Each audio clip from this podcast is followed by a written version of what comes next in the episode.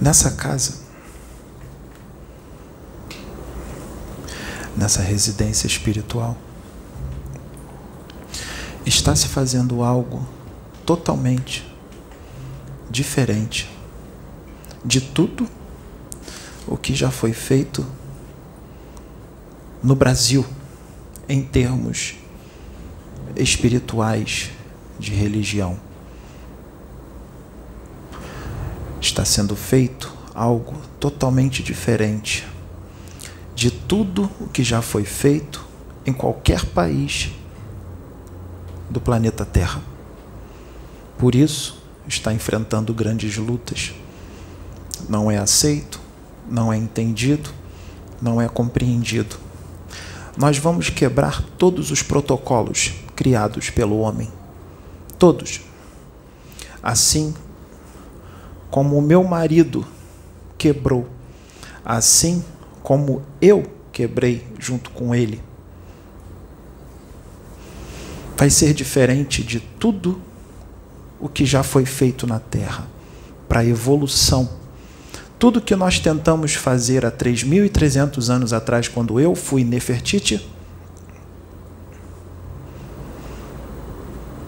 tudo o que foi feito há dois mil anos atrás, quando o grande espírito desceu à Terra,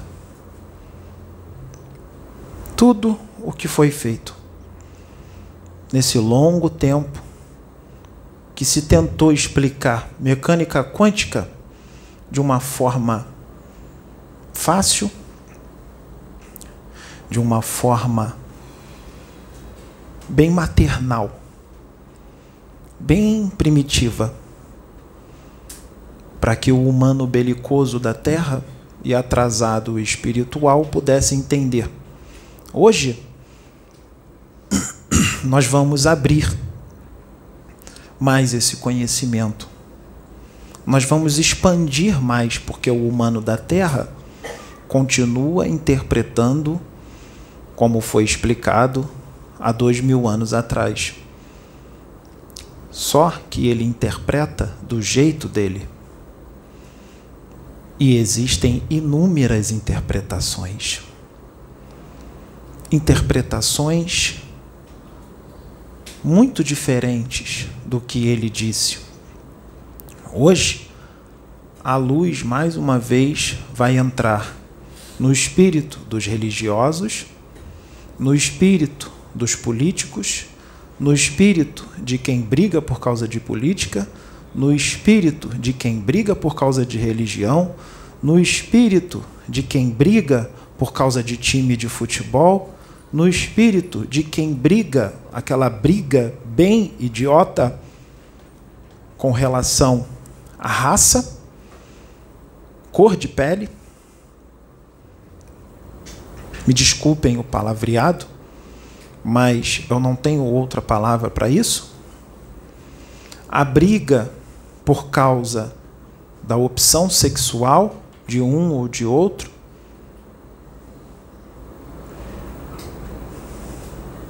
a briga por causa de opiniões diferentes com relação a qualquer assunto, que é o que causa todo o problema que nós temos aqui na Terra.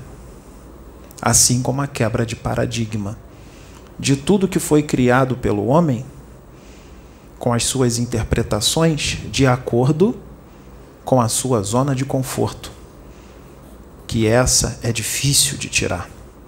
Ela é tão difícil de tirar, tão difícil de remover do homem, que passa milênio após milênio, após milênio, milênio, e não muda.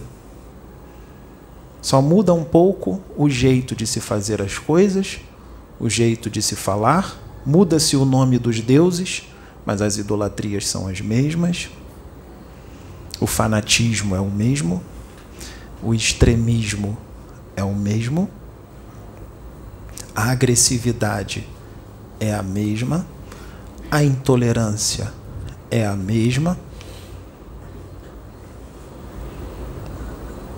Nada mudou. Só não se pode mais assassinar. Pelo menos isso, né?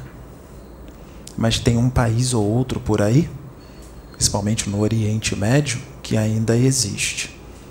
A técnica do assassinato, sempre muito eficiente. Não é assim? Então hoje, nós vamos mostrar também com relação aos filmes que estão sendo trazidos para a Terra em mais uma tentativa do humano expandir e acordar desse transe, esse transe forte, esse bloqueio forte com relação ao material e ao espiritual. Já se foi explicado de várias formas, da forma infantil, da forma um pouco mais expandida e agora ainda mais profunda, porque não há mais tempo, não se poderá mais ficar preso na Matrix. Agora é a hora de expandir. Chegou a hora de nós sairmos de um globo, sairmos de uma aldeia de 13 mil quilômetros de diâmetro. Chegou a hora de nós viajarmos para a vida real. Então, nós vamos oferecer duas pílulas: a vermelha e a azul. Aqueles que vão surtar com o que vai ser dito, que não vão aceitar, que vão ficar agressivos, que vão atacar os médios, que vão dizer que eles estão no animismo, que é puro animismo, que vão dizer que é loucura, que vão dizer que isso não existe, que não é assim que foi ensinado, eu não aceito, está errado, eu ofereço a pílula azul.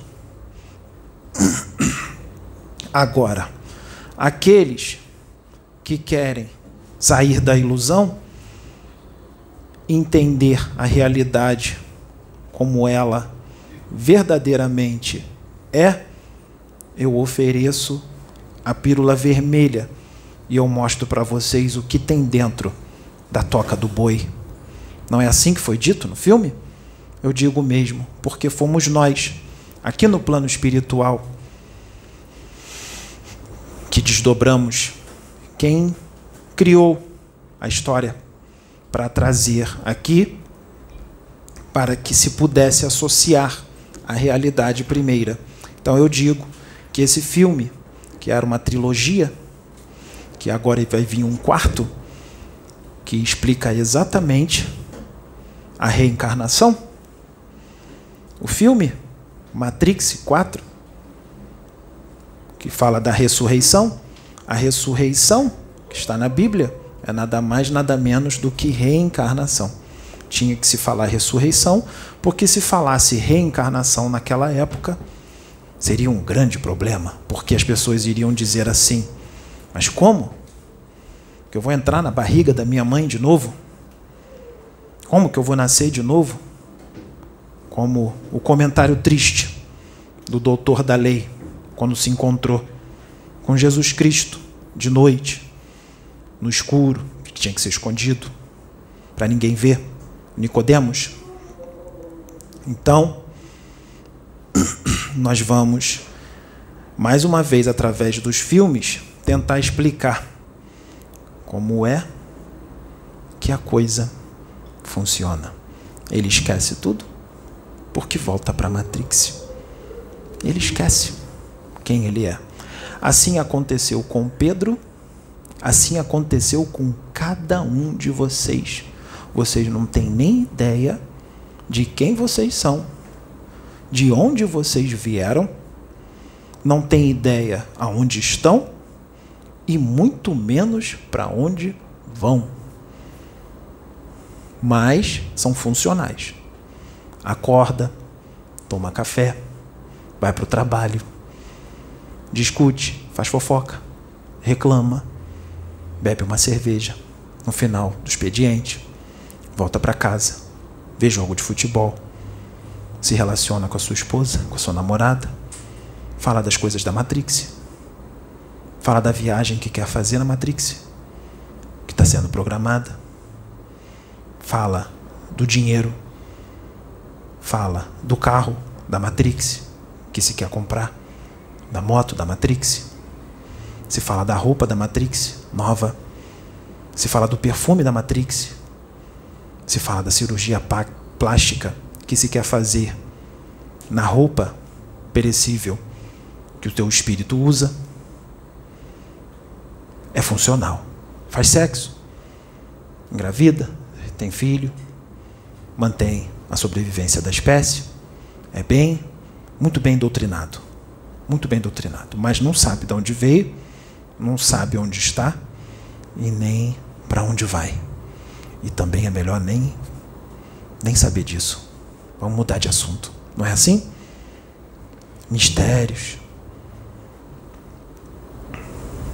Então, nós vamos dizer como é que as coisas funcionam. O filme mostra exatamente o que é o esquecimento da encarnação. Ele esquece tudo, volta para a Matrix, até que eles se mostram para ele de novo. Morfeu e os outros é o momento do despertar. O momento do despertar. Ou seja, são os espíritos. Eles representam os espíritos. Chegam para ele e dizem: Chegou a hora de acordar, de você saber de onde você veio, quem você é e para onde você vai. E aí é um grande problema, porque o Nil representa a encarnação de um espírito evoluidíssimo o escolhido. Um espírito evoluidíssimo que veio para mudar as coisas. E aí começa o problema, porque enquanto ele estava na Matrix, os agentes estavam todos tranquilos. Ele está preso na Matrix, ele não sabe quem é, ele não tem nem a mínima ideia de quem ele é, esqueceu tudo, está no véu da carne. Então está tudo certo. Vamos continuar com os nossos planos de mantê-los presos na Matrix, mantê-los na ilusão deste mundo, preso nessas coisas daqui, nessas bobagens que vocês tanto dão valor. Então, ele desperta e quando ele desperta, ele lembra quem ele é. Aí, ninguém segura ele. E nisso, num programa encarnatório, principalmente de quem veio com uma grande missão na Terra para trazer o novo, para ajudar os seus irmãos a expandir suas consciências, a entenderem melhor como as coisas funcionam para se moralizarem, para enriquecerem não os seus bolsos, enriquecerem o seu espírito, porque é para isso que vocês vieram. Enriquecer o espírito, não para enriquecer a conta bancária. Então, o que acontece? Porque os agentes sabem quem é o espírito que habita o corpo do Nil. E eles não querem que ele desperte, porque se ele despertar, ele vai ser um grande problema. Porque ele sabe exatamente como é ao lado de lá. E isso existe toda uma programação. Agora, eu vou dizer para vocês uma espécie de programação que foi muito bem planejada, muito bem planejada, e que tudo tem um propósito, tudo tem um porquê. Ninguém entende os desígnios de Deus, mas ele faz tudo muito bem, perfeito, porque ele sabe exatamente o que vai acontecer lá na frente. Ele nunca perde. Ele sempre vence. Sempre. E ele não tem pressa. O que está acontecendo agora tem ausência de pressa. Não tem pressa. O que está acontecendo agora é o que tem que acontecer. Ele não está com pressa. Ele só está dizendo para os seus filhos: Filhos, acabou o prazo. Só isso que ele diz. Já dei milênios de chances. Já dei inúmeras encarnações para vocês. Agora acabou o prazo. É só isso que ele diz. E por misericórdia ele diz: se vocês mudarem agora nessa última chance, eu vou permitir que muitos de vocês permaneçam no planeta e outros que iriam embora para um planeta muito ruim, eu vou permitir que você vá embora, mas vá para um planeta bem melhor do que o planeta que você iria. Isso é a misericórdia dele, porque ele é um pai amoroso, infinitamente amoroso. E o amor dele é incondicional. É um amor tão profundo que nenhum de nós conhecemos totalmente. Isso é amor. O verdadeiro amor que nenhum humano, nenhum humano da terra ainda conhece. Uns se aproximam mais, outros menos, mas ninguém conhece exatamente 100% como ele é. Então, nós vamos mostrar o que tem na toca do boi em alguns exemplos. Imagine um espírito de grande evolução que vem com uma missão na Terra nesse momento de transição planetária. Não é assim que se chama? No momento? transição planetária, a mudança, a grande mudança de ciclo. E esse espírito vem para evoluir ainda mais, para ajustar algumas coisas e por amor para com os seus irmãos, para ajudar os seus irmãos a evoluírem mais e muitos, por sinal, serem salvos através dessas informações que esse espírito está vindo para a terra, está mergulhando na carne, e as informações que ele vai trazer. As explicações que ele vai dar com muito amor, muito carinho. Mas a programação desse espírito não era para ele nascer numa família religiosa, não era para ele nascer num casal, através de um casal espírita, não era para ele nascer através de um casal evangélico, não era para ele nascer através de um casal católico, não era para ele nascer através de um casal umbandista, nem do candomblé, nem universalista, não. Ele nasceria sem religião nenhuma. E esse espírito nasceria, ele começaria a viver dos seus, desde a sua nascença até os 15 anos de idade, estava programado para ele nascer no subúrbio, no subúrbio do Rio de Janeiro e nesse subúrbio, num conjunto de prédios bem simples, bem humilde, as almas que estão ali, as almas que habitam ali, nesse grande conjunto de prédios, são almas primitivas, rebeldes, endividadas e com uma visão espiritual bem curta. Espíritos reencarnados ali, totalmente, muito pouco adiantados. E digo mais: este espírito vai ter como uma mãe uma das piores feiticeiras das trevas, reencarnada. Uma grande feiticeira do mal, que nasceu num corpo físico com uma limitação mental grande, porque se viesse inteligente, se viesse muito sã, o estrago que ela ia causar ia ser muito grande. E a sua reencarnação, antes dela reencarnar, nós descemos no astral inferior, nós dissemos que ela seria mãe deste espírito, bem antes dela reencarnar, e dissemos para os seus comparsas que ela seria mãe desse espírito. E o que os comparsas fizeram? Os seus chefes, os seus superiores, começaram a prepará-la para ela retirar esse espírito do caminho.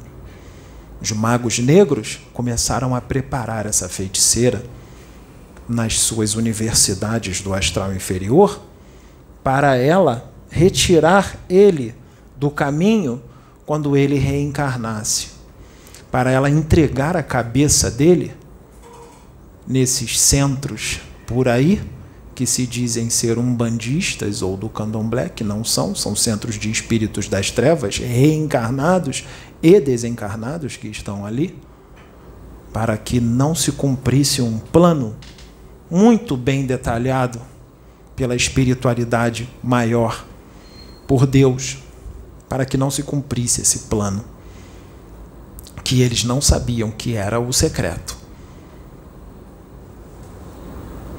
apenas um grande plano. Eles sabiam que era um grande plano. Ele nasceria como filho desta mãe.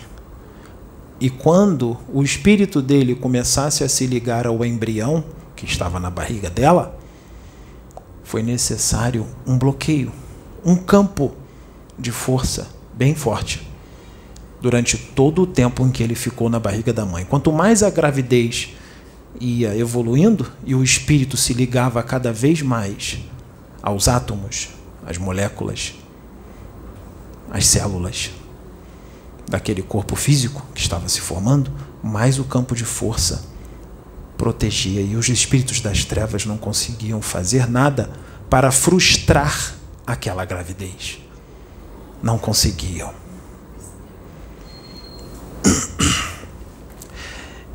E este espírito nasceu em 1981.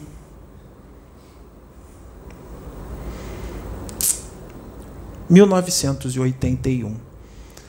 E o pai dele, também, o pai desse espírito, devia ser um espírito também muito endividado.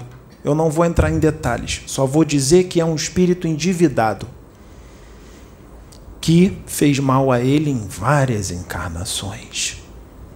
Em várias. E inconscientemente nesta, continuava. E foi dado um basta pelo alto, depois do que foi resolvido, que já está resolvido. E se cortou, se cortou esse elo através do amor. Só assim para cortar esse elo. Não satisfeitos, eles prepararam um outro espírito para ser irmão deste espírito, o enviado, o irmão mais jovem que veio dois anos depois. Também um espírito muito endividado que veio com problema mental. Então, este espírito evoluído que veio com uma grande missão, reencarnou neste pai, nesta mãe e com este irmão, os quais, por ele ser quem ele é, recebeu e aceitou com muito amor, muito carinho e os ama até hoje na presente encarnação. Os ama. E se pergunta: por quê? Por que, que eu sofro tanto? O pai pergunta: por que tanto sofrimento? Eu sempre fui um filho tão bom, estudioso, muito bom com a minha mãe, com os meus irmãos. Isso é para mostrar para vocês o que é o esquecimento da encarnação. Não tem nem ideia do que fez no passado não tem nem ideia de quem é e da quantidade de dívidas. Não tem nem ideia. Por isso que nós evitamos dizer quando vem alguém aqui para conversar com os médiuns, nós evitamos mostrar, deixar que os médiuns vejam quem foi em outra encarnação e o que fez. Porque o que, que vai acontecer? Nós já fizemos isso aqui com um ou outro e vocês sabem exatamente o que aconteceu. O que, que a pessoa disse? Não, eu não. Eu sou uma pessoa boa. Eu sou uma pessoa do bem. Eu não sou assim. Eu não fiz isso. E fica abismada e até vai embora e não volta nunca mais. Porque não está preparado para saber quem é. Então a encarnação é uma bênção e tanto, né? Não lembrar os crimes que foram cometidos no passado é uma misericórdia muito grande de Deus. E ainda se quer lembrar. Por isso eu digo, eu acho melhor não lembrar. Porque primeiro você não vai aceitar, porque você vai achar que você é uma ótima pessoa. Segundo, você não vai acreditar. Terceiro, você ainda vai sair daqui com ódio mortal dos médiums. E ainda vai falar mal deles lá fora. Porque muita gente vem aqui para querer saber quem foi em outra encarnação. Quer adivinhação? Quer saber se vai conseguir um namorado? Um marido? Se vai conseguir aquele emprego? Passar naquele concurso público? Se vai conseguir aquele carro? Aquela fazenda? Aquela moto? Aquela joia? Aquele marido? Se vai conseguir engravidar? as mesmas, os mesmos interesses de dois mil anos atrás, de três mil anos atrás, materiais. Os interesses materiais.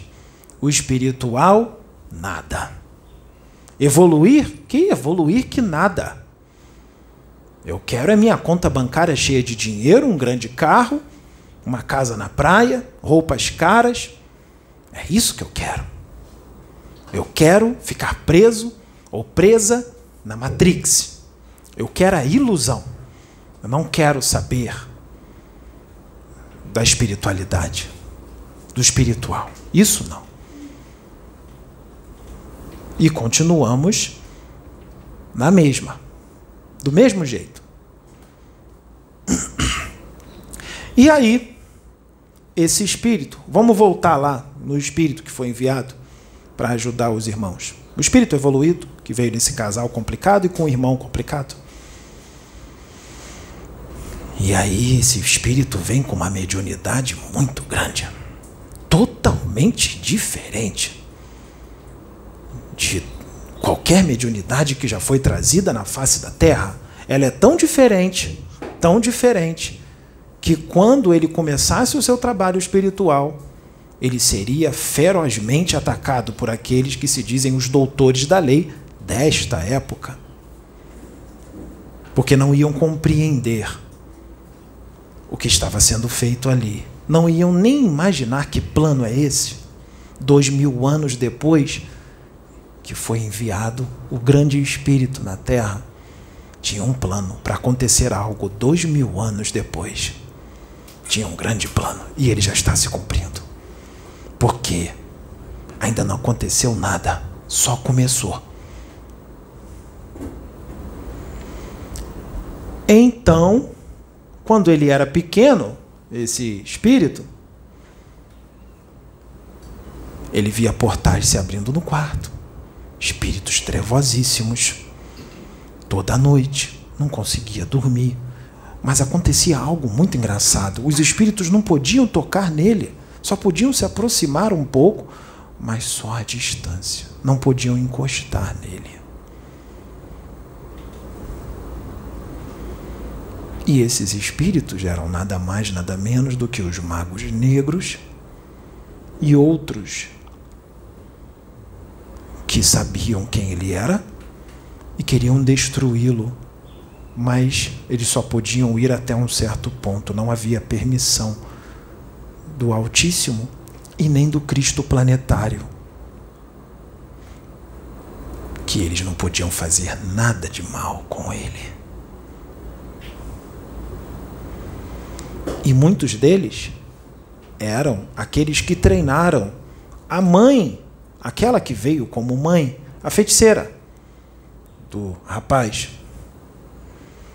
Treinaram ela. E aí começou cedo. Começou bem cedo.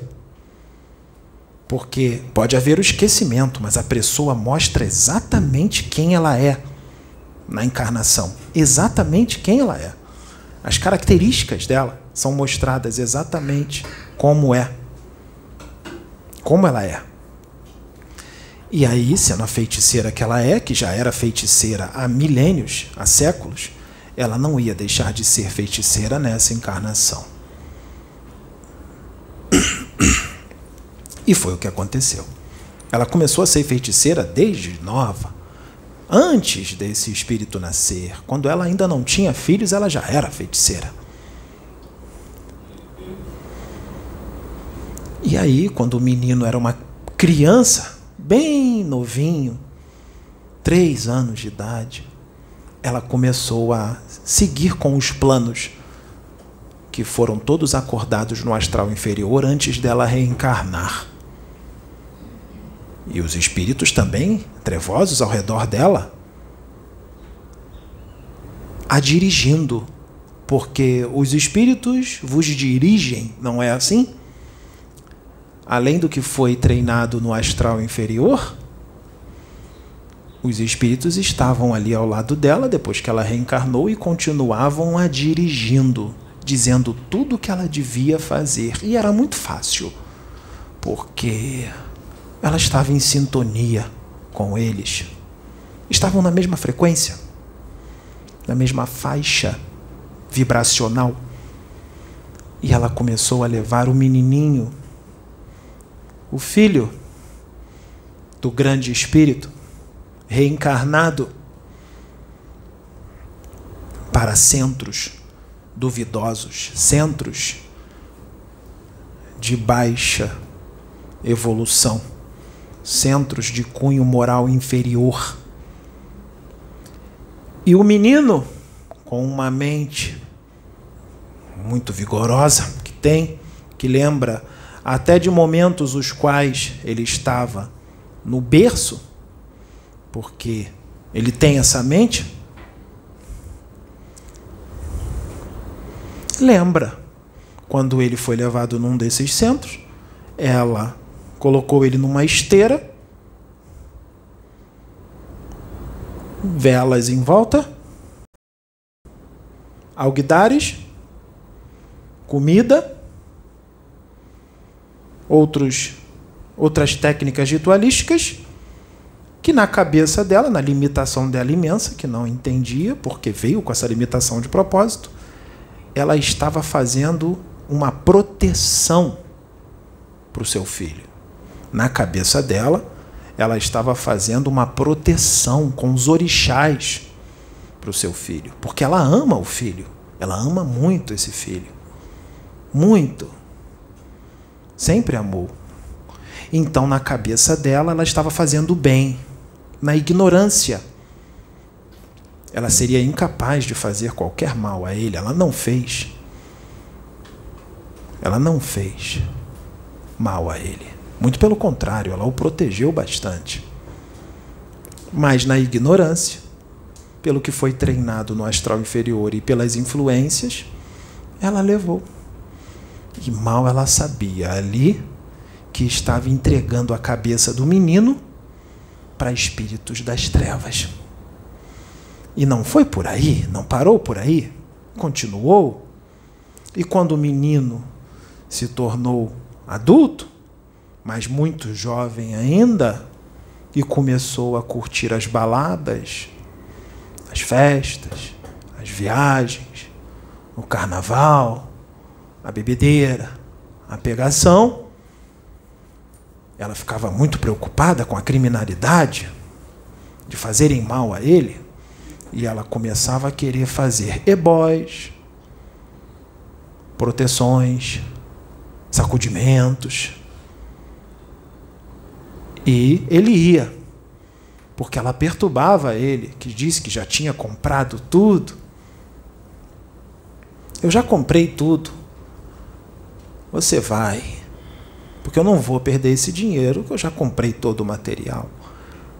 E nós deixamos. Fazia parte do plano ele ir.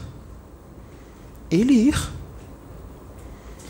E ali se reforçava ainda mais toda a magia de entregar a cabeça dele para esses espíritos, cada vez mais, mais, mais. E esses espíritos o intuíam a ficar cada vez mais preso na Matrix. Os magos negros, os espíritos das trevas, que são os agentes, os agentes da Matrix. A missão deles era fazer com que este espírito enviado ficasse preso na Matrix. Não pode sair da Matrix de jeito nenhum, como a maioria, como os seus amigos de noitada, os seus amigos de copo, todos presos na Matrix. Deixa ele ali. Enquanto isso, a encarnação vai passando, passando, passando, passando.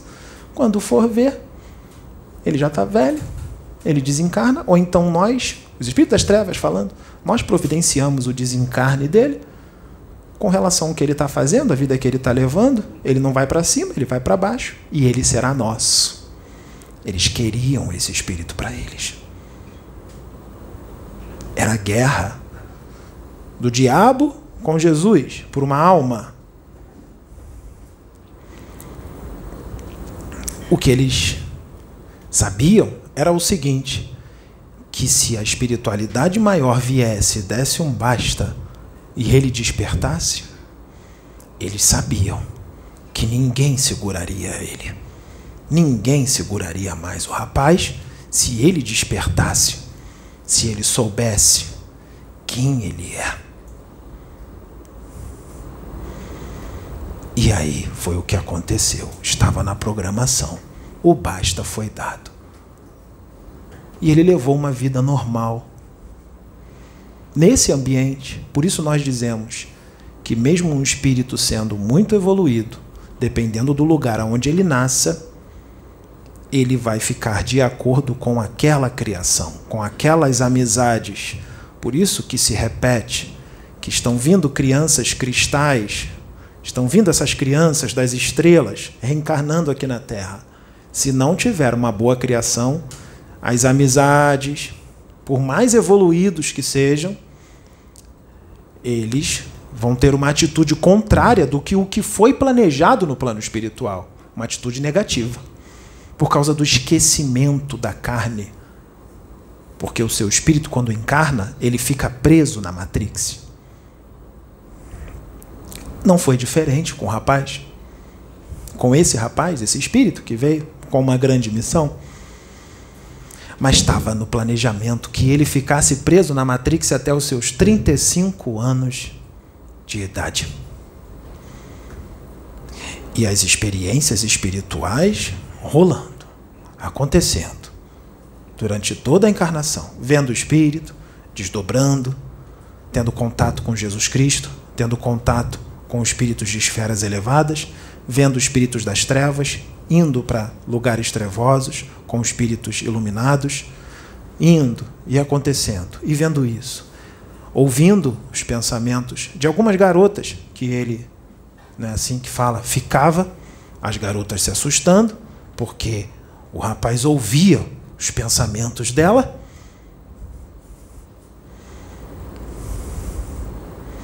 E não entendia isso. O rapaz sendo desdobrado para naves extraterrestres, de alienígenas, seres de outros mundos, tendo contato com seres de outros mundos. E não entendia por que nada disso. Perguntando para Deus, resposta não vem. Vai no centro tal que a mãe leva, no outro centro, ninguém responde. Até que nós demos apenas uma resposta, quando ele tinha 28 anos de idade, bem antes de despertar porque ele já foi sendo preparado, mesmo estando preso na Matrix. Que nesses centros pode ser centro de uns centros duvidosos, Mas muitas das vezes o próprio pai de santo ou mãe de santo está sendo enganado por espírito das trevas, porque acham que estão fazendo o bem. Então existem muitos pais de santo que têm até uma boa vontade, mas estão sendo enganados por espíritos das trevas, achando que estão fazendo bem e não estão. Por isso que tem que ter muita vigilância. Ele foi, fez um ebó, voltou três dias depois. Na verdade, era para voltar três dias, mas ele voltou no segundo. E elas disseram: não era para voltar hoje. Agora você já está aqui. E disseram para ele: se você, nós temos tantos anos, décadas e décadas e décadas de santo, não é assim que eles falam? Décadas e décadas e décadas de centro, de santo. Nós lidamos com centenas, centenas e centenas e centenas, milhares de pessoas. E de todas essas centenas e centenas e centenas de pessoas, nós nunca vimos um espírito com tanta evolução como você. Quem você é?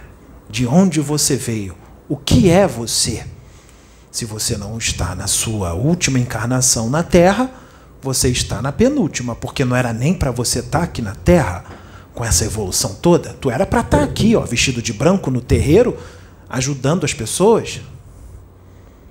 E o rapaz começa a gargalhar e diz: Você está louca. Por que, que eu estou louca? Porque o rapaz diz para ela: Ó, eu vou para noitada. Eu encho a cara. Eu pego geral. Eu vou para micareta. Eu pego todo mundo. E elas começaram a rir, porque elas sabem que ele estava no esquecimento, que isso acontece com os espíritos, dependendo do lugar onde eles são reencarnados que isso é normal. Acontece com qualquer um. E disseram: É isso? Só isso? Eu falei: Ele disse: É.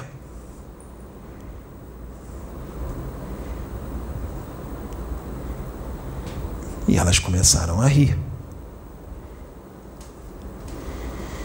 E começaram a fazer prova para ver se ele. Elas disseram: Eu vou mostrar para você o quanto você é evoluído. E começaram a falar assim. Com relação a isso, isso e isso, você não toma essa atitude? Ele disse sim. E elas começaram a gargalhar. Com relação a isso, isso e isso, você toma esta, não é esta atitude que você toma? E ele disse sim. E elas gargalhavam mais. Com relação à guerra, você vê guerra, você vê violência, você vê um atirando no outro, bandidos, assaltos. Você não consegue entender isso, não é? Você acha isso uma grande idiotice? E o rapaz dizia: É verdade, eu não consigo entender guerra, nem violência, nem assalto. Eu acho uma grande bobeira, uma grande burrice. Isso é o que ele dizia. Você não gosta de competição, não é? E ele disse: Sim, eu acho a competição totalmente desnecessária.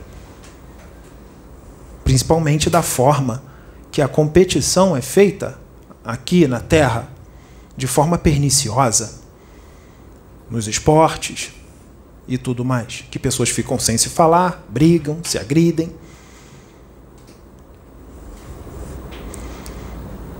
E elas começaram a gargalhar. É, você não é desse mundo. E sua mãe sabe disso. Só deixamos ele saber isso e ele não entendia o porquê. Nós estamos contando essa história, nós sabemos exatamente o que vai acontecer. Vão cair em cima de vocês, porque vão dizer que ele está sendo o quê? O quê? Não. Estão dizendo, vão dizer que o médium está sendo o quê? Não, a palavra não é essa. Não. Que os espíritos estão elogiando o médium. Elogiando. Porque em Kardec diz, está bem claro, nenhum espírito superior elogia um médium. Se elogiar, são espíritos das trevas. Ele está fascinado.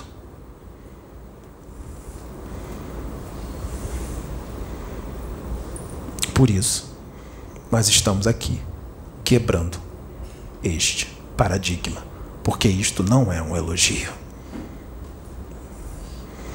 Nós só estamos dizendo o que é. Se eu disser para Jesus, desça, reencarne, cresça. Agora você tem 30 anos de idade. Ninguém conhece Jesus Cristo. De repente, despertamos a mediunidade dele e começamos a usá-lo no, usá no YouTube. E começamos a dizer quem é o espírito que está naquele corpo, que é o Cristo planetário. O que vai acontecer? Quando dissermos que é um espírito de grande evolução que está naquele corpo, e vamos dizer que é o Cristo, o que vai acontecer? Vamos começar a dizer quem ele é que ele é puro amor, que ele é pura fraternidade, que ele é muito evoluído, que ele é bom, que ele é isto, aquilo, aquilo outro, tudo de bom. O que vai acontecer? Vão cair em cima dele. Porque vão dizer que ele está fascinado, que os espíritos estão elogiando ele. E as pessoas nem vão ter ideia de quem é o espírito que habita aquele corpo. Como foi há dois mil anos atrás está acontecendo a mesma coisa agora. Nós enviamos mais um aqui para a barbárie, não é? Para uns, não todos, mas uma grande quantidade de espíritos encarnados que insistem em não descer da árvore, insistem a querer ser orangotangos. E o que aconteceu? E olha que tem muito orangotango que se diz fraterno e espiritualizado. Mostraram que são orangotangos com várias situações que aconteceram aqui. Que ainda não entenderam o que é o amor e a evolução espiritual. Mas nós estamos aqui, mais uma vez, tentando ajudar aos nossos irmãos a saírem da Matrix. Porque nós não éramos nem para estarmos mais aqui. Nem eu, Nefertiti, nem a Kenaton, nem Ramoses, nem Merihá, nem Izete Nefret. Não éramos para estar mais aqui. Nós temos evolução para habitar mundos superiores mas escolhemos ficar aqui para ajudar a humanidade da Terra, os nossos irmãos. Os nossos irmãos. Não estamos falando de vocês que estão aqui, estamos falando no, no geral. No geral. Irmãos que insistem em não querer evoluir. E aqueles que estão buscando evolução, porque se estão aqui já são diferentes, num domingo, que era para estar no shopping, né? no cinema, no restaurante, tá aqui já são diferentes. Já não são qualquer um. Aqui, falando de assuntos espirituais, num domingo, são diferentes. Estão buscando algo maior. E são exatamente esses que nós queremos ajudar a evoluir mais, a dar um salto ainda maior do que já estão dando. Porque vocês não têm nem ideia do que é evoluir consideravelmente numa encarnação. Vocês só vão ter ideia quando vocês chegarem no plano espiritual através dos portais da morte, do desencarne. Quem é esse espírito que reencarnou em 1981? Quem é? É aquele que eu uso agora. E estava programado para o Pedro, com 40 anos de idade, a sua, vamos dizer, maioridade nessa encarnação. Atingiu a maioridade. Com a maioridade, vem a responsabilidade ainda maior do que dos cinco anos anteriores muito maior. E aí, algumas coisas são ativadas. E aos poucos, elas vão abrindo. E coisas vão acontecendo. O rapaz não gosta que a gente fale essas coisas. Ele ora a Deus, ele pede para a gente parar, ele liga para a Sônia e ela diz para ele: o espírito é sujeito ao profeta. Você pode impedir o espírito de falar. Isso é verdade. Mas a gente fala com ele e diz: a gente só fala uma pequena frase de duas palavras. É necessário. Você sabe muito bem que você veio para apanhar dos seus irmãos. Os irmãos que você está acolhendo com amor. Porque você os ama, todos eles. E você aceitou isso no plano espiritual. E esse é o plano do teu Criador. E você não vai contra ele. Você já é obediente a ele há muitas encarnações nesta Terra, inclusive em outros planetas. E você sabe que isso é muito pequeno, porque você não enxerga só a Terra, você enxerga o universo. E você sabe muito bem que quando você se distancia da Terra e vê ela pequenininha lá longe, todos os problemas desaparecem. Você tem uma visão bem diferente das coisas. Então isso te afetaria no início. Nós faríamos com que acontecesse uma determinada situação. Para quê? Para quê? Para adquirir força, maturidade e mais um despertar. Algo que pareceu muito ruim foi muito bom para adquirir força? Se ele já a tem, sim, ele já a tem. É para lembrar que tem essa força. E esse planejamento tinha que ser desse jeito até os 35 anos de idade, porque quando ele estava conversando com você e com a Sabrina no carro, ele estava canalizado com a Kenaton.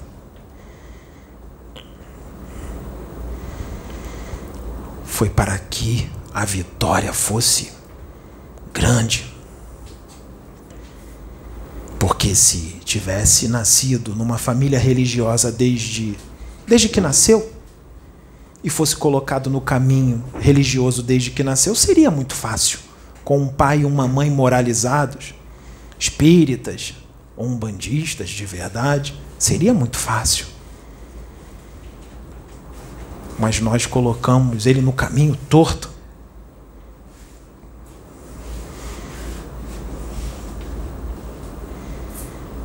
para que a vitória fosse ainda maior.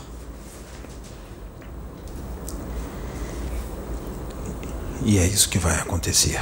Já está acontecendo. Já aconteceu. Então, aqui na Terra,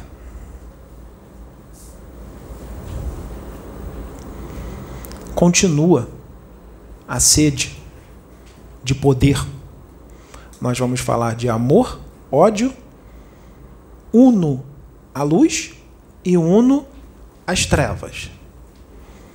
Nós vamos mostrar para vocês que é Deus com uma explicação muito maior do que ele é a inteligência suprema, a causa primeira de todas as coisas. Muito mais profundo do que isto. Muito mais profundo do que onipresente, onisciente, alfa, ômega, criador incriado, o eterno, sempre existiu, puro amor, amor incondicional, nós vamos mais fundo.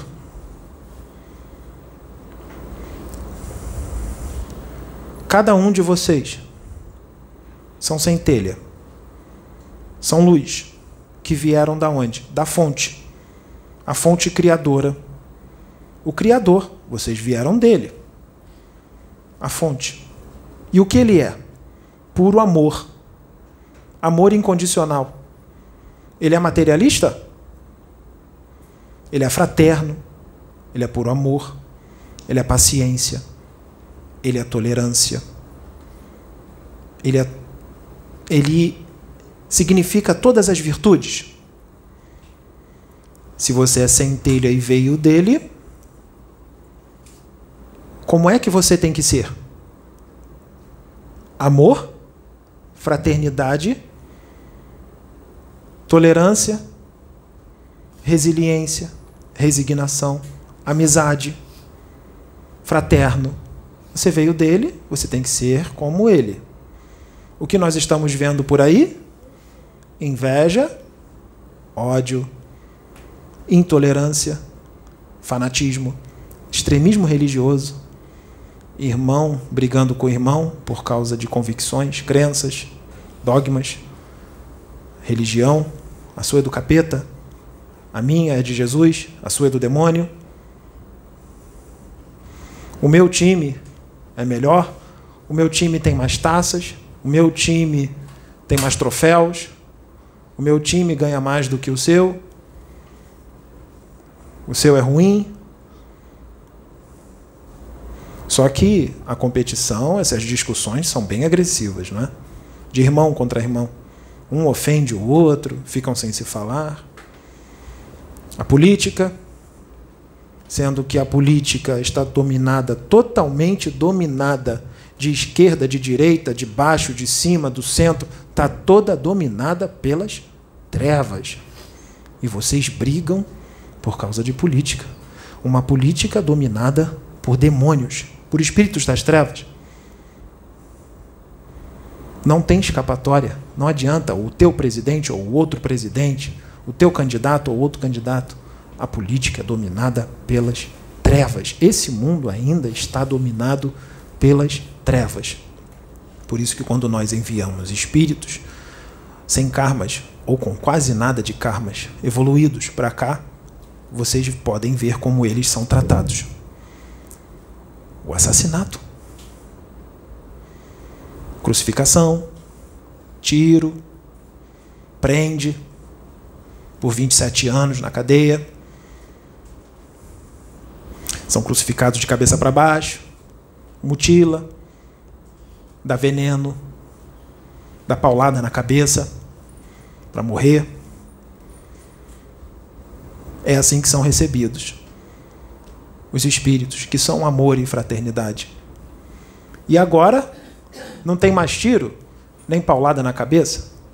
Agora o tiro, a paulada na cabeça, a crucificação, elas são feitas com a língua com a ofensa. Que muitas das vezes é pior do que uma paulada na cabeça.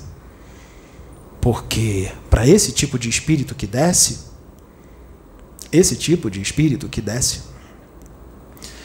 ele já não tem mais medo da morte.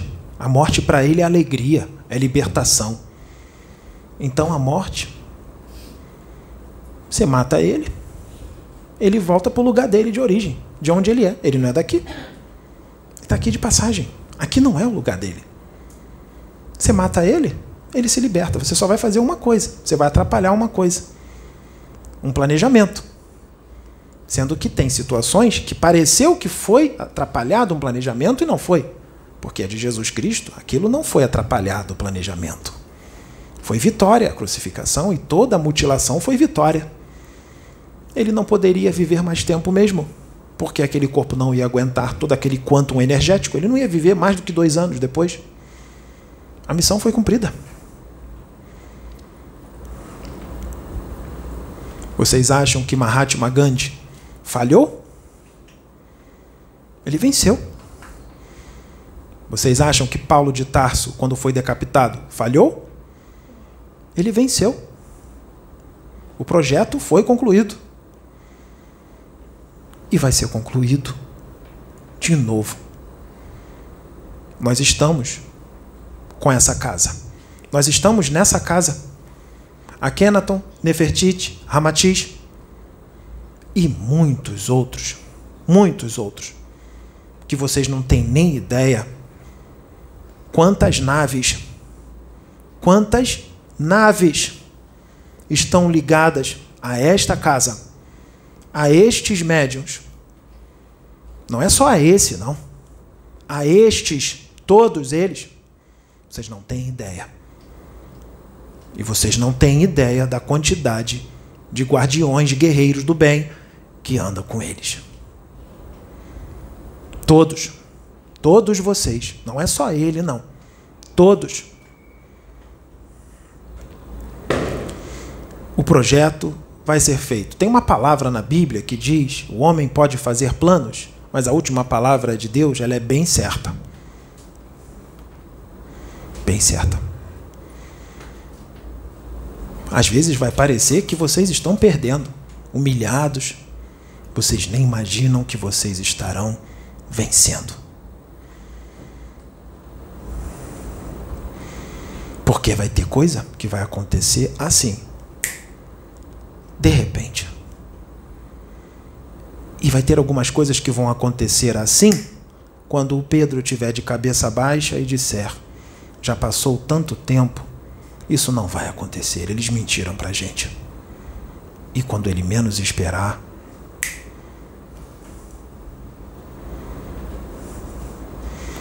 quanto tempo ele demorou para ser colocado na tua vida?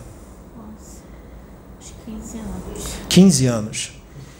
Eles falavam, fica na tua posição que o escolhido está chegando. E passava um ano. Vai ser ano que vem. Ano que vem vinha e não chegava. Vai ser daqui a um ano e meio. Um ano e meio passava e ele não chegava. Não chegava, não chegava, não chegava. Só chegou 15 anos depois. E ele chegou para essa grande missão. E quando ele chegou, as coisas começaram a acontecer como um estouro aquilo que não acontecia. Veio para cumprir tudo o que tem que cumprir e para tirar as duas da religião, para dar o despertar nas duas, porque tinha acabado o tempo da religião evangélica. Eu vou explicar isso. Chegou a hora de despertar. Nós tiramos as duas do jardim de infância e colocamos elas na faculdade. E elas aceitaram bem porque elas são o que são. Agora vamos voltar. O tiramos da religião evangélica. Isso é uma metáfora, mas não tiramos. Tiramos é modo de dizer. Elas continuam evangélicas. Elas continuam indo na igreja, mas elas pensam de uma forma bem diferente dos seus irmãos evangélicos, de uma forma mais expandida, de uma forma adulta. E elas entendem que muitos deles precisam estar ali, porque muitos deles ainda estão engatinhando, inclusive pastores. Por isso não compreendem o que é feito aqui. E minha irmã, nem vão compreender, porque eles ainda não estão nesse momento. Vai precisar ainda de muitas encarnações para entender o que acontece aqui. Porque aqui é só para aqueles que estão preparados para esse conhecimento. Nós sabemos que não é para o mundo inteiro. Nós sabemos, não é para o mundo inteiro, mas é para uma certa quantidade de almas, uma quantidade grande, que está na hora de receber esse conhecimento.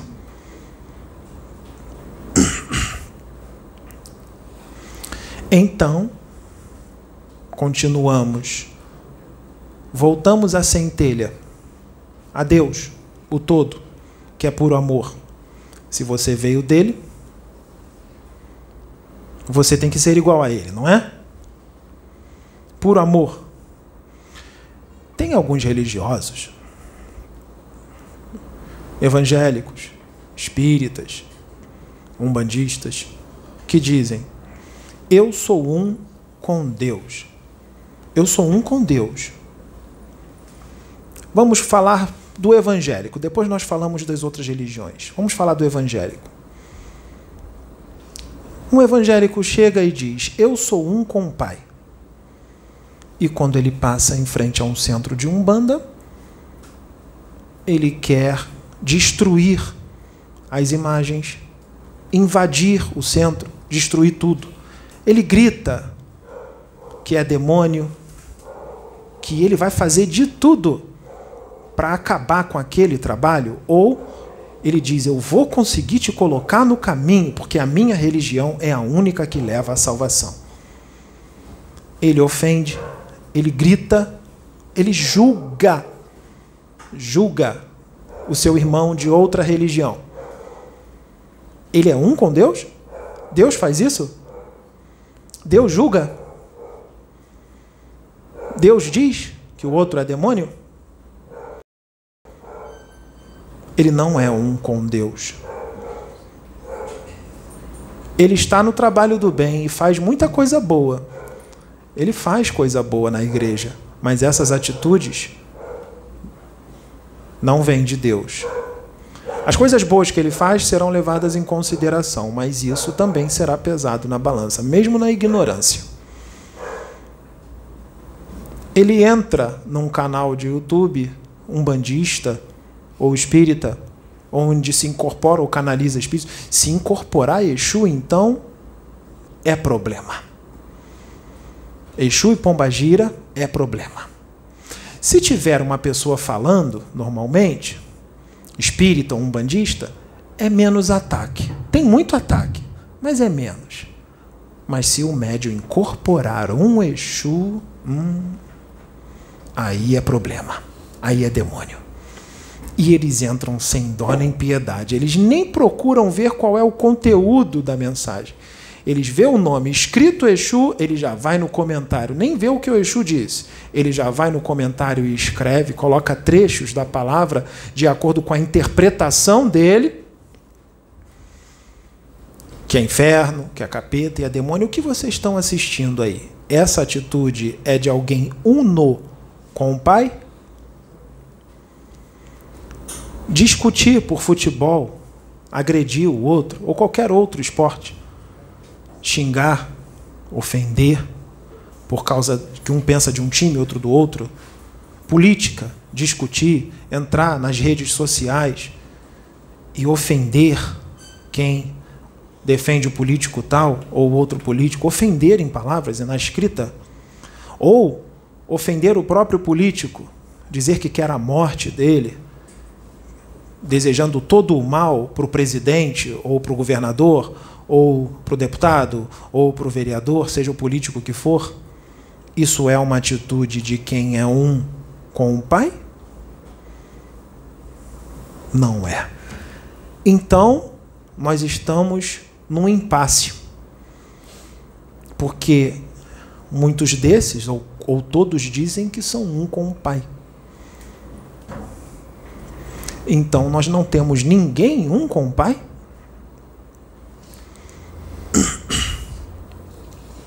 Como é que vai ficar? Como é que será resolvido? E isso repete de encarnação a encarnação, a encarnação, a encarnação, e a pessoa age de um pouco diferente de acordo com cada época, mas agindo no mesmo teor. Não muda. Só que agora tem que mudar, porque se não mudar, vai ser convidado a se retirar. E eu digo que para onde vai não vai ser nada agradável. Por isso nós estamos aqui. Para que vocês saiam dessa roda de sansara. Senão vocês nunca vão sair da Matrix. Eu estou bem sincera com vocês. Se não houvesse esse mover da espiritualidade de ciclos, ciclos a transição planetária, os ciclos. Se não houvesse isso, esse mover de tira a alma, joga para outro lugar, traz outras e outras. Se não houvesse isso, vocês ficariam na roda de Sansara durante milênios e milênios e milênios, milênios, milênios e não muda.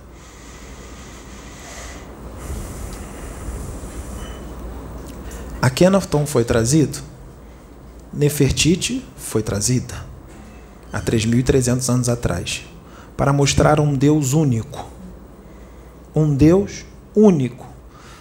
Para mostrar que não deve haver idolatrias, não se deve adorar outros deuses, não se deve adorar imagens, não é necessário, não se deve ter amuletos, guias, nada disso é necessário. Quando vem Exu aqui, os evangélicos, quando vêm para atacar, diz que não se adora deuses, como se os médiuns daqui adorassem os Exus. Vamos deixar isso bem claro. Esses médiuns não adoram esses Exus. Eles não fazem oferenda para esses Exus e nem adoram esses Exus como deuses. Não existe isso.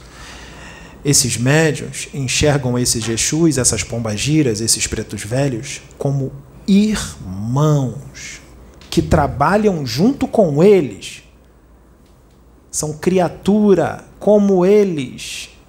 Eles só estão trabalhando juntos, apenas isso. Não existe idolatria para com eles. Não existe idolatria. São irmãos espíritos que só estão fora do corpo físico, seja deste planeta ou de outros planetas. São seres humanos. Se forem de outros planetas, são seres humanos de outro planeta. Fazem parte de uma civilização, de uma humanidade de outro mundo. Só isso.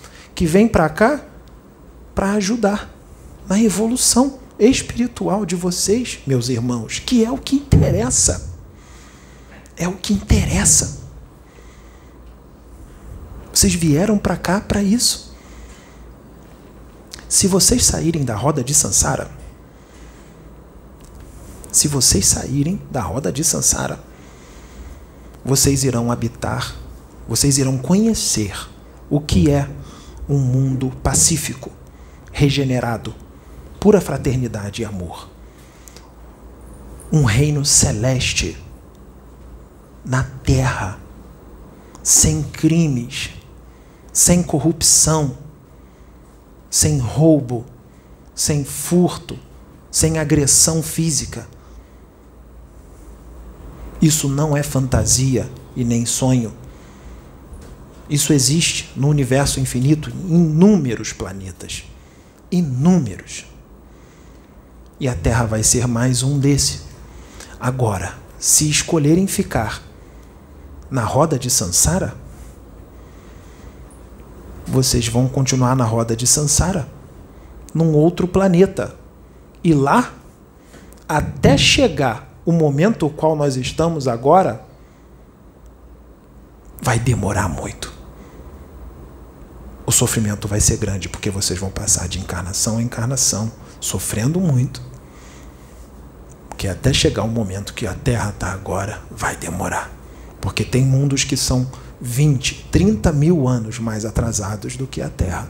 Então, se você ficar encarnando lá, você vai ficar encarnando 20, 30 mil anos lá até chegar esse momento de agora. E aqueles que continuarem evoluindo, imagina como eles não estarão daqui a 20 ou 30 mil anos, já estarão até em mundos ditosos. Já atingiram, se bobear, até a angelitude. E o outro ainda está lá. O Pedro conversou isso com você. O Pedro deu um exemplo disso para ela. Imagina que nós crescemos. Vamos supor que nós temos um amigo de noitada, não foi isso que ele disse? Que continua querendo ficar na bebida, na pegação, continua querendo ser impaciente, continua querendo fazer fofoca, continua querendo falar mal dos outros, continua com todas as chagas, orgulhoso, invejoso, egoísta, não trabalha nada, não faz a reforma íntima ele é mandado para um planeta inferior, você cresce, evolui, se torna um espírito evoluidíssimo e a espiritualidade maior te designa para ir para o planeta onde ele está para ajudar na evolução daquela humanidade, daquele planeta onde seu amigo foi há 30 mil anos atrás, 20 mil anos atrás. Você chega lá com uma evolução absurda, estrondosa, e o seu amigo está na mesma, depois de 20 ou 30 mil anos. E aí vocês. O Pedro deu um, um exemplo bem simples. Nós gostamos muito, nós estamos ligados a ele. A gente ri aqui. Ele deu um exemplo bem simples.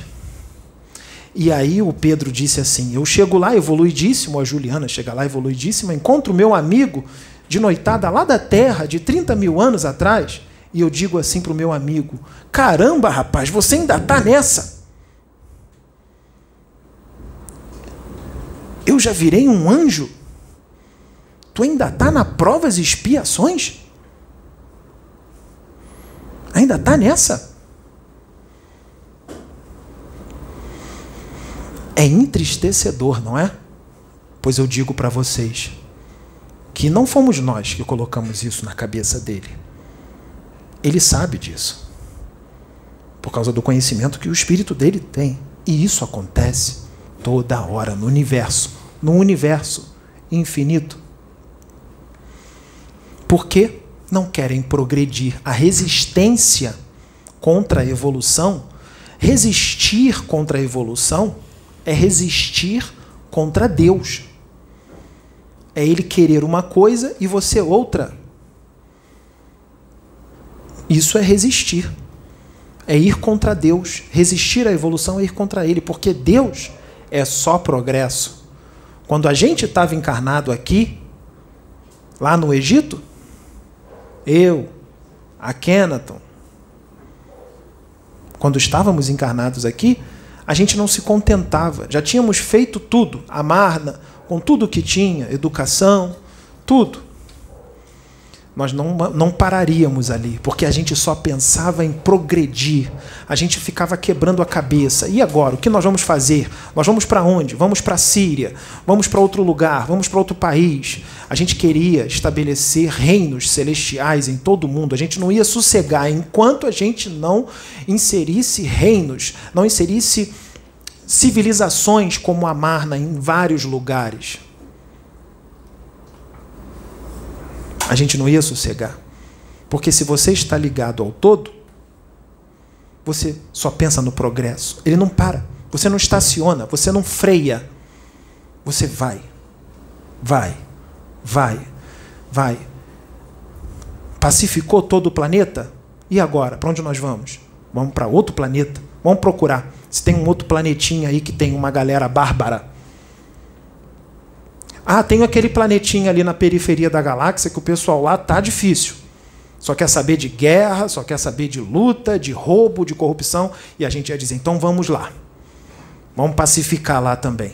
É claro que ia chegar lá, a gente ia encarnar, a gente ia tomar espadada, ia arrancar nossa cabeça fora, enfiar a espada na nossa barriga, mas a gente ia chegar lá.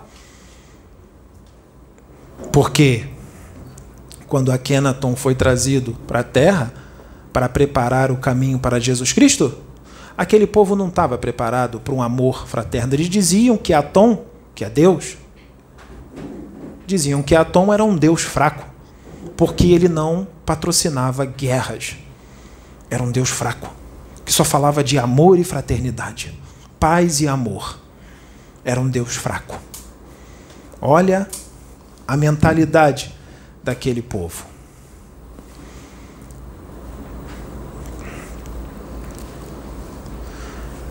Se o nosso Deus era contra a maioria daquela população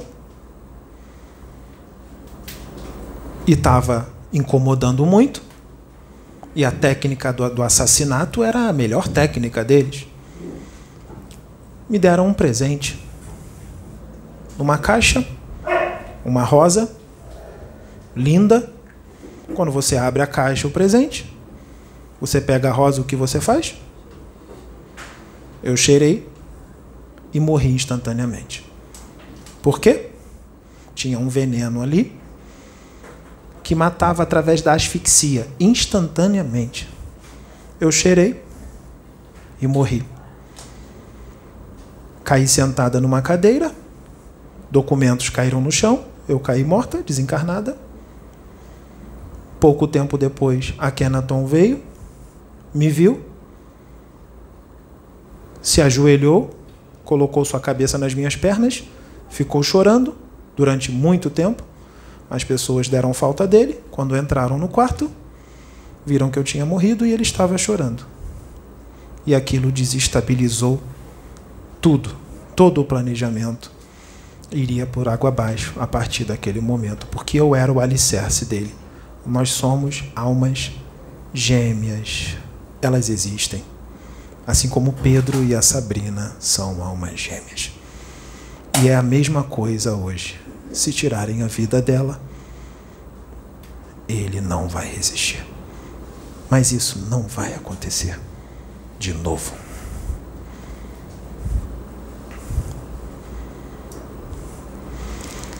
Akenaton já não tinha mais cabeça para nada. Começou a definhar. Eu cuidava de toda a parte administrativa, agilizava tudo. Ele se dedicava mais à parte espiritual, porque ele veio para divulgar Atom, o Deus único. Ele só durou mais dois anos existia um sumo sacerdote de Tebas, chamado Ptamoses, sacerdote de Amon. Eles invadiram Amarna. O povo que estava em Amarna já estava pacificado por mim e por Akhenaton, totalmente pacificado. Não estavam acostumados a ver mortes, tinham crianças crescendo lá cresciam totalmente pacificadas, se tornavam adolescentes, nunca tinham visto morte, violência.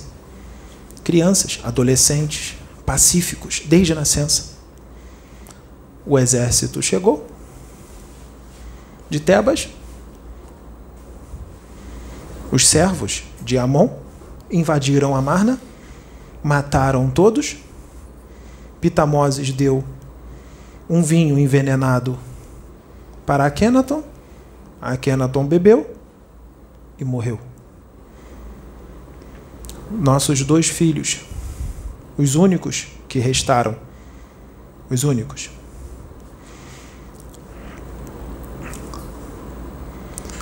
Anxe Patum, a menina, dois anos mais velha do que Tutankhamon. Só esses dois. Radamés, teve que pegar os dois e fugir, porque eles queriam os herdeiros para matá-los, para que não houvessem um faraó, mais um faraó. Radamés fugiu com os dois. Depois que a poeira baixou, voltou para Tebas. Quando o vizir do Egito, o vizir, que é um cargo bem alto, só fica abaixo do faraó. Estava prestes o vizir Eie, Aie.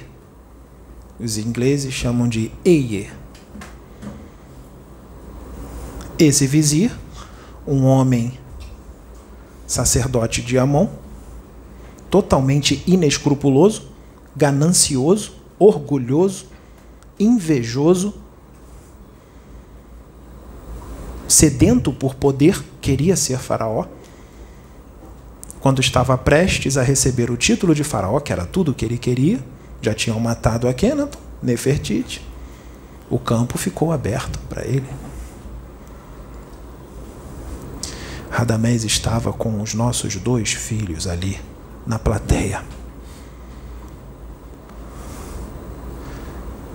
O vizir estava lá. o general Oren Tep, Oren Rep, estava lá. Outros do poder estavam ali e sabem que não pode ser quebrado o protocolo. As crianças são consideradas deuses vivos, são herdeiros do faraó. e da rainha mãe. Pela lei divina, eles têm que ser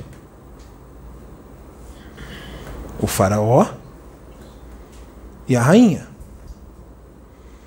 Radamés disse: As crianças estão vivas, estão aqui. Levou lá em cima. Ele entrou em fúria, mas ele não podia demonstrar porque ele era muito esperto. O que ele fez? Eles eram muito novos, crianças, bem crianças. O que ele fez? Falou para o público: eles ainda são crianças. Tutankhamon e Ankh-Sepatum são crianças. Eu vou ficar no lugar deles enquanto eles crescem. E isso foi aceito. E ele começou a governar do jeito que ele queria, fazia de tudo para as crianças ficarem distraídas, começou a inserir, como eram crianças, inserir os ensinamentos dos sacerdotes de Amon para eles, mudou o nome deles de Tutankhamon para Tutankhamon e Anxenamun, de acordo com o Deus deles. E começou a educá-los do jeito que ele queria. O menino começou a inserir o menino em caça a animais, a como manusear um arco e uma flecha, uma espada, transformando o menino em alguém belicoso. Inseria o menino na caça, caça a animais por diversão, coisa que eu e Akenaton repudiamos. Nós só usávamos as bigas para passeatas, para divulgar a Tom. Akenaton ensinou, muito bem ensinado, que se deve respeitar a vida, os animais, que só se deve tirar a vida deles para nos alimentarmos. Fora isso, não.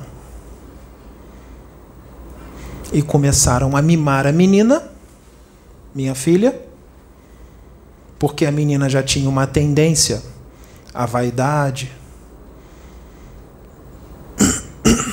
roupas bonitas, joias, só queria saber disso, totalmente diferente de Merit Atom, que era igual a mim, mas já tinha sido falecida, minha primogênita, que seria igual a mim. Cada um tem uma personalidade, não é? Cada um tem um espírito. E casaram os dois, ainda crianças. A menina engravidava, perdia o filho. Quando via o feto, defeituoso. Engravidava de novo, perdia o feto defeituoso, porque era eram irmãos. Naquela época não tinham essa esse conhecimento. E aí?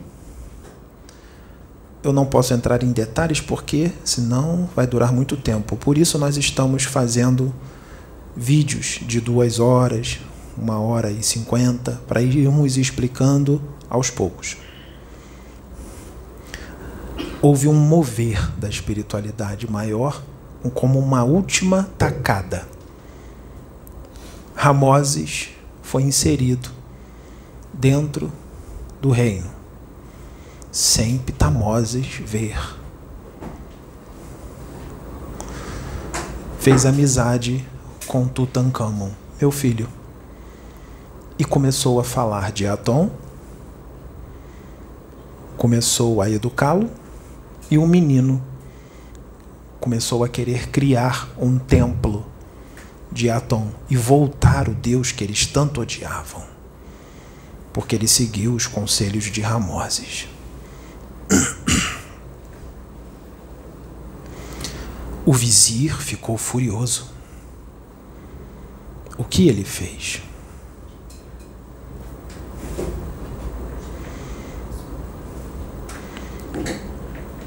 Fez um plano para matar Tutankhamon e pegar a coroa. E foi o que ele fez, por causa do poder. O menino estava dormindo. Ele deu uma paulada na cabeça do menino. O menino não morreu de imediato. O cérebro por dentro deu um traumatismo craniano, inchou. Se não fosse feita a cirurgia, ele morreria. Não foi feita a cirurgia. Existia algo no Egito chamado trepanação de crânios, que se abria o crânio e tirava um tumor, tirava a pressão, mas só um em cem sobreviveria. sobrevivia. Só Ramoses conseguiu ter sucesso nessa técnica. Eles não fizeram e nem chamaram Ramoses para resolver. O menino ficava oscilando entre a lucidez e o sono. Dormia, perdia a consciência. Ficava lúcido de novo, perdia a consciência. Até que morreu. Pouco tempo, pouquíssimo tempo depois. O vizir conseguiu o que queria. Se tornou faraó. E ficou forçando o vizir tinha 62 anos e ficou pressionando a minha filha. A minha filha.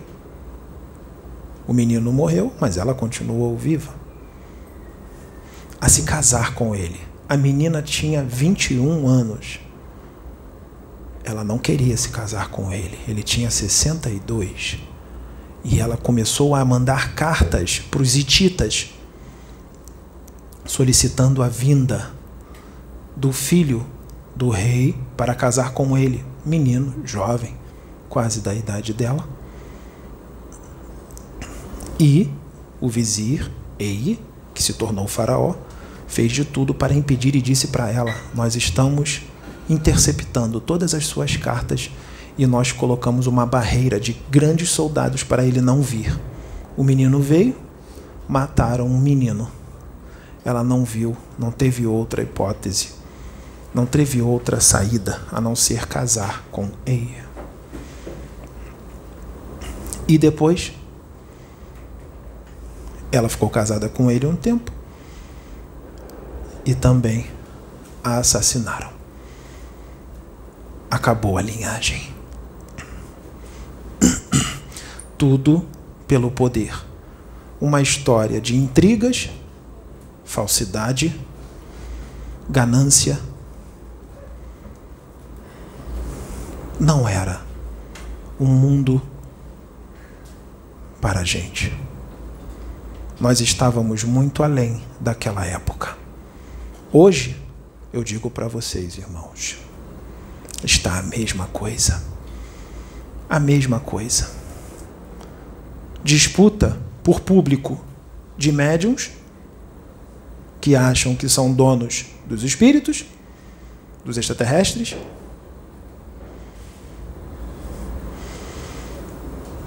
Fizeram da espiritualidade comércio, com procedimentos que eram para ser feitos de graça. Se fosse cobrar, devia ser um valor simbólico, só referente ao material que é gasto, mas cobram valores exorbitantes não está diferente. É uma disputa para quem aparece mais no YouTube. Quem incorpora mais, quem tem mais conhecimento. E se você falar alguma coisa que determinados médiums ou pastores que eles não aceitam, você é trucidado na internet. Não mudou não mudou. Então, nós ainda estamos enfrentando este problema. Ou seja, esses médiuns de hoje em dia, muitos deles viveram naquela época. Eram sacerdotes de Amon, lutavam contra Atom, o deus que eles dizem hoje que amam Naquela época, nós queríamos divulgar Atom, o Deus único. Agora vocês já sabem que o Deus único existe. Não precisamos mais divulgar Atom. Nossa missão agora não é divulgar Atom, é ajudar vocês a conhecer a Tom.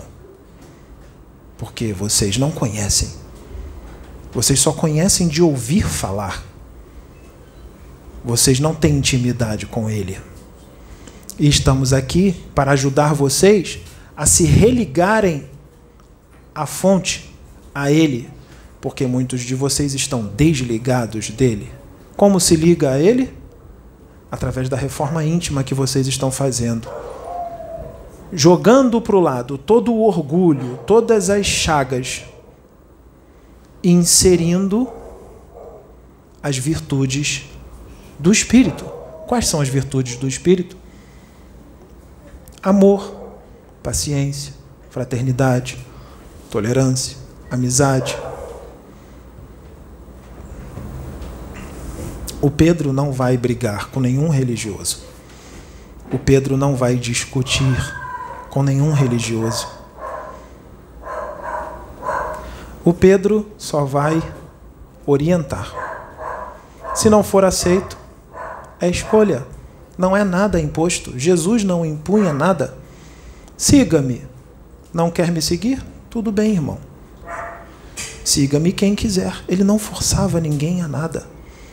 Mas uma coisa é certa na época do Cristo: aqueles que o seguiam, aqueles que o seguiam, pouparam séculos de sofrimento nas encarnações vindouras. Lembram de Emmanuel? O Emmanuel, que era o mentor, o orientador espiritual de Francisco Cândido Xavier. Emmanuel viveu na época de Jesus Cristo. Era orgulhoso. Ele teve um encontro com Jesus.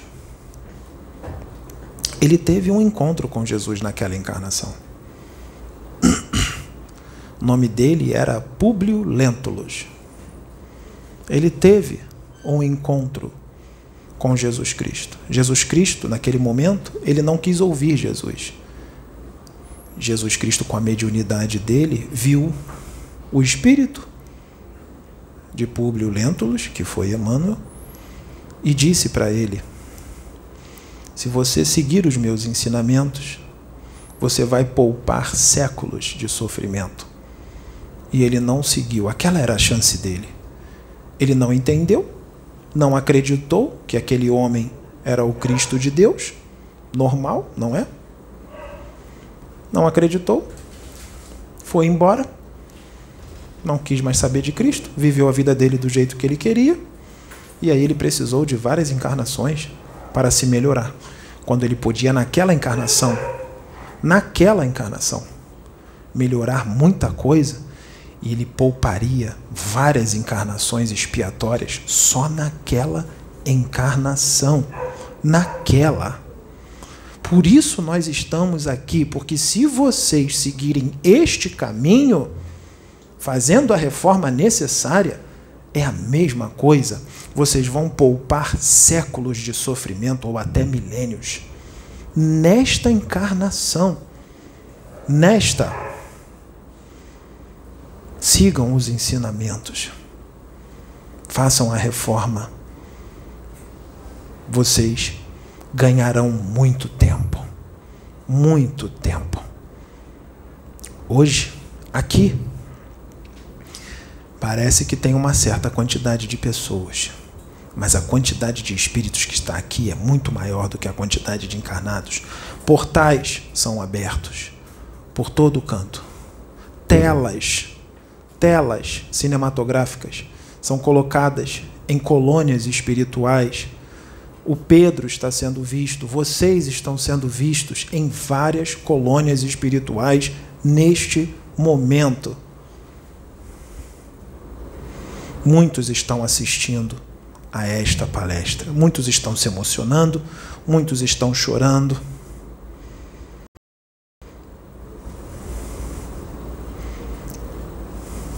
Porque quem está fazendo essa palestra não sou só eu, sou eu e ele. Eu e ele.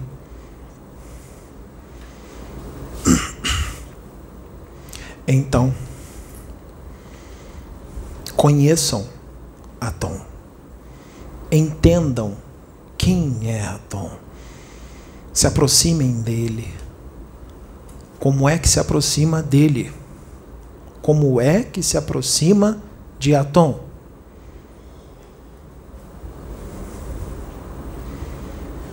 Sendo amor, fraternidade.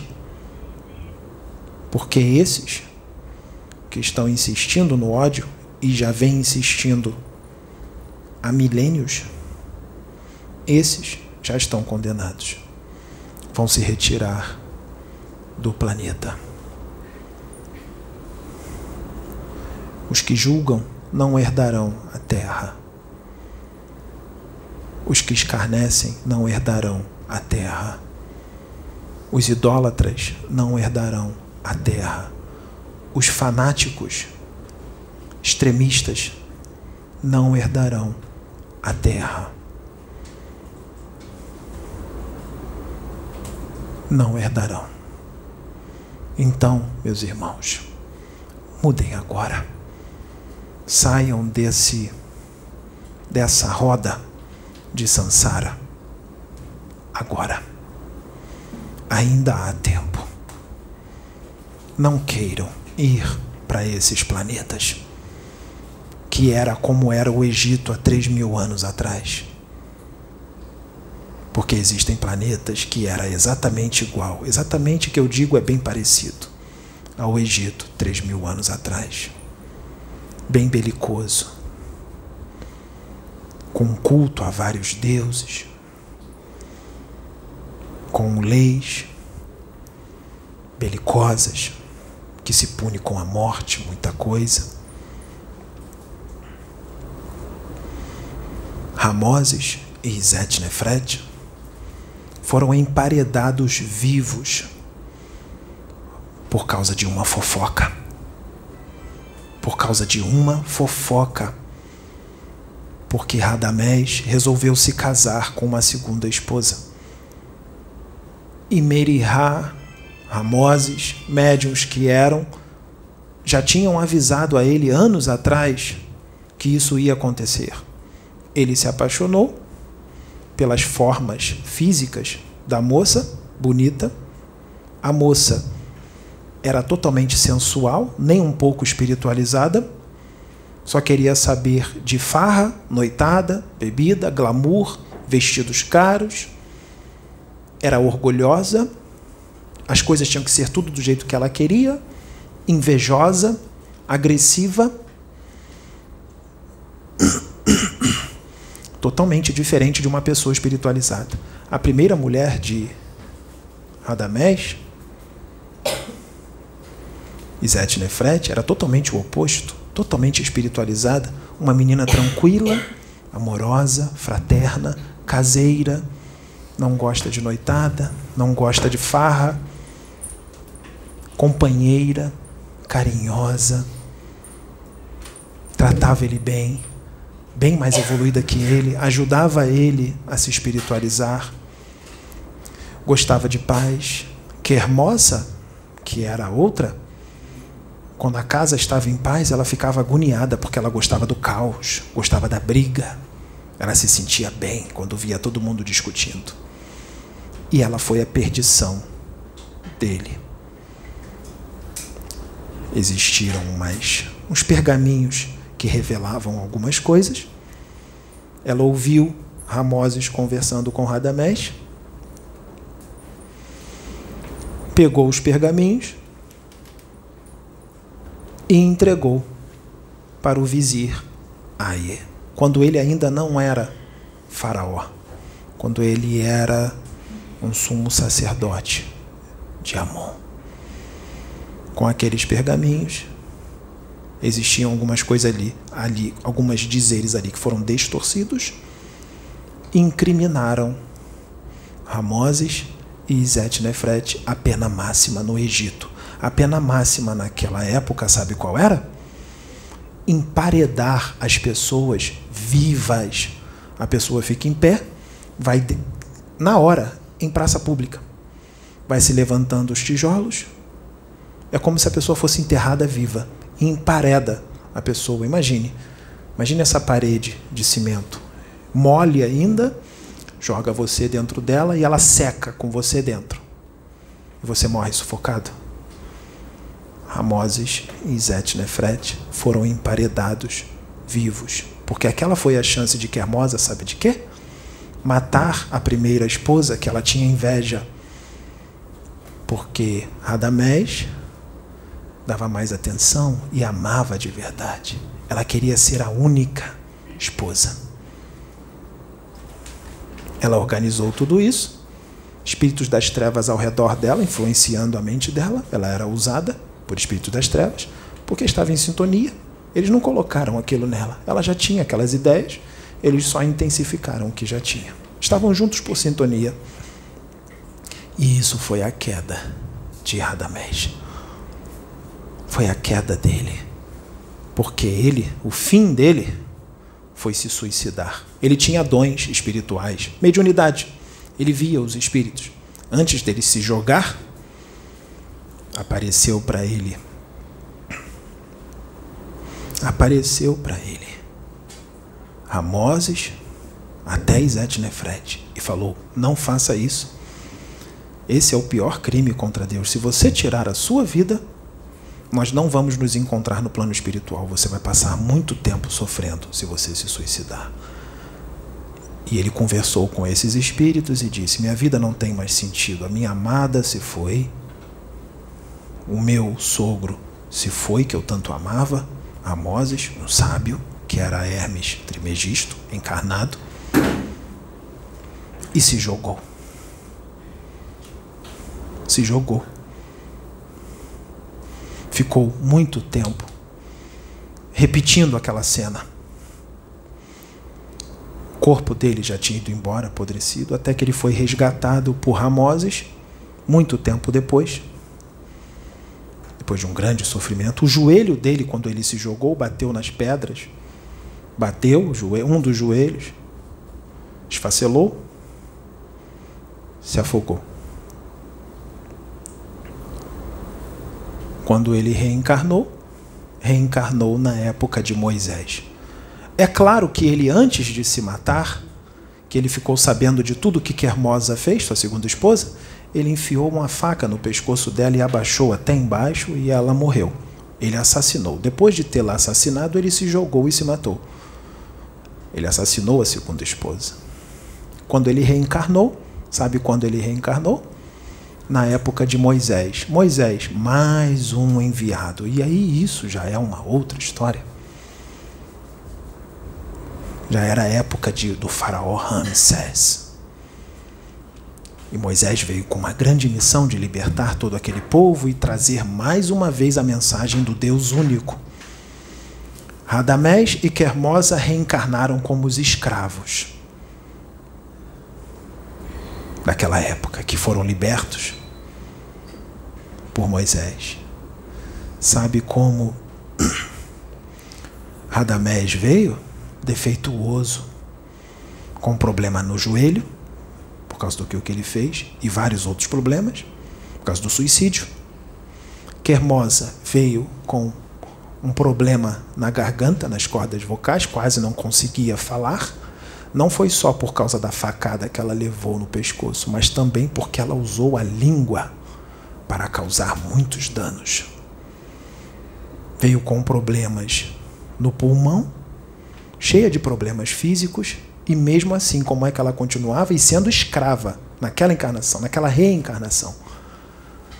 Ela continuava orgulhosa, queria tudo do jeito que ela programava, invejosa grosseira, continuava daquele jeito, mesmo com vários problemas físicos. Então vocês percebam que, mesmo quando uma pessoa está espiando, ela continua sendo quem ela é. Agora vocês imaginam se ela não espiar. Por isso que uma pessoa diz: por que eu passo por tanto sofrimento? Por que eu passo por tudo isso se eu sou uma boa pessoa?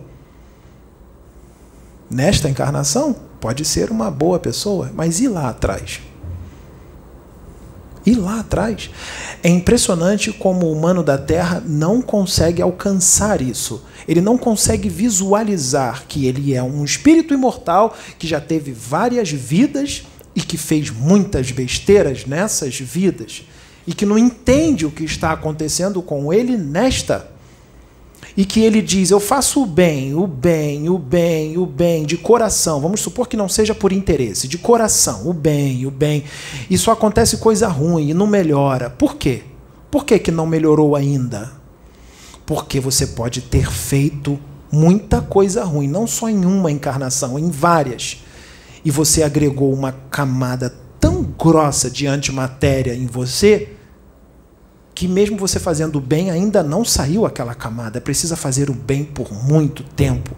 Em muitas das vezes o bem tem que ser feito ainda numa outra encarnação e numa outra, até tirar tudo aquilo que você acumulou em várias encarnações lá atrás. É por isso que as pessoas não entendem Deus. Estou fazendo bem.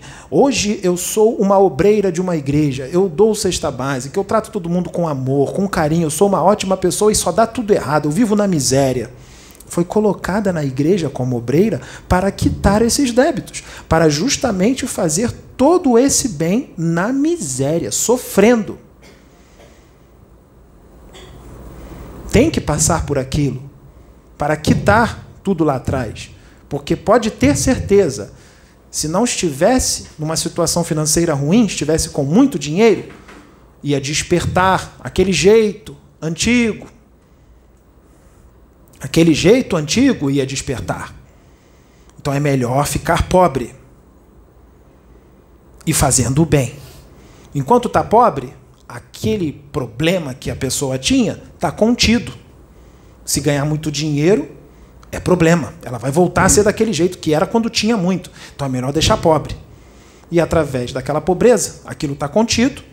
Ela vai fazendo o bem na igreja colocando muita gente no caminho, tirando muita gente dos vícios, tirando muita gente do mal, do tráfico, e vai tirando, com o bem que ela está praticando, vai tirando toda aquela antimatéria que ela acumulou em várias encarnações lá atrás. Então, sofre, fica na miséria, mas fica na miséria dando glória a Deus e fazendo a obra dele, porque pode ter certeza, é assim que as coisas funcionam.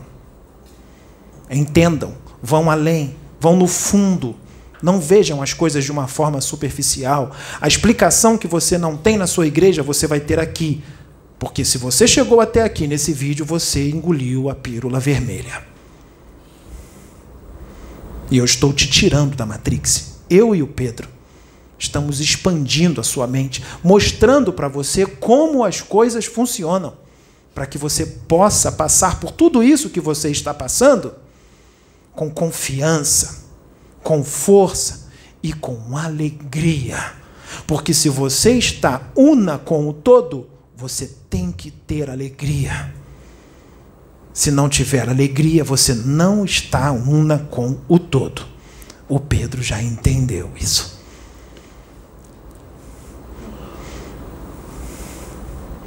Por isso, ele faz tudo isso aqui e passa por tudo que ele passa com alegria. Por isso que ele já não liga mais para os comentários agressivos. Porque ele entende o momento evolutivo que os seus irmãos estão e os ama e tem piedade dos irmãos. Ter piedade não é nada de ruim, porque nós temos piedade de muitos de vocês, humanos da terra, que não compreendem como o universo funciona. Elevem a sua frequência através da reforma íntima. Elevem. Vocês podem muitas das vezes não perceber aqui na Terra, mas quando vocês voltarem para o mundo real, o mundo real, fora dessa matrix, vocês vão entender. E a alegria vai ser imensa. Eu vou terminar por aqui, ainda tenho muito o que falar muito.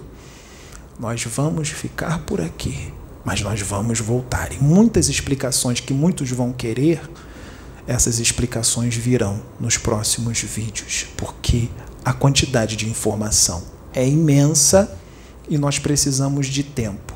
E a encarnação do Pedro ainda vai durar um bom tempo. Então não tenham pressa. Ele ainda vai ficar aqui na Terra por uns bons anos trazendo as informações, então não queiram tudo num único vídeo. Vai vir mais. Tudo bem? Que a luz de Atom esteja com todos vocês, meus irmãos.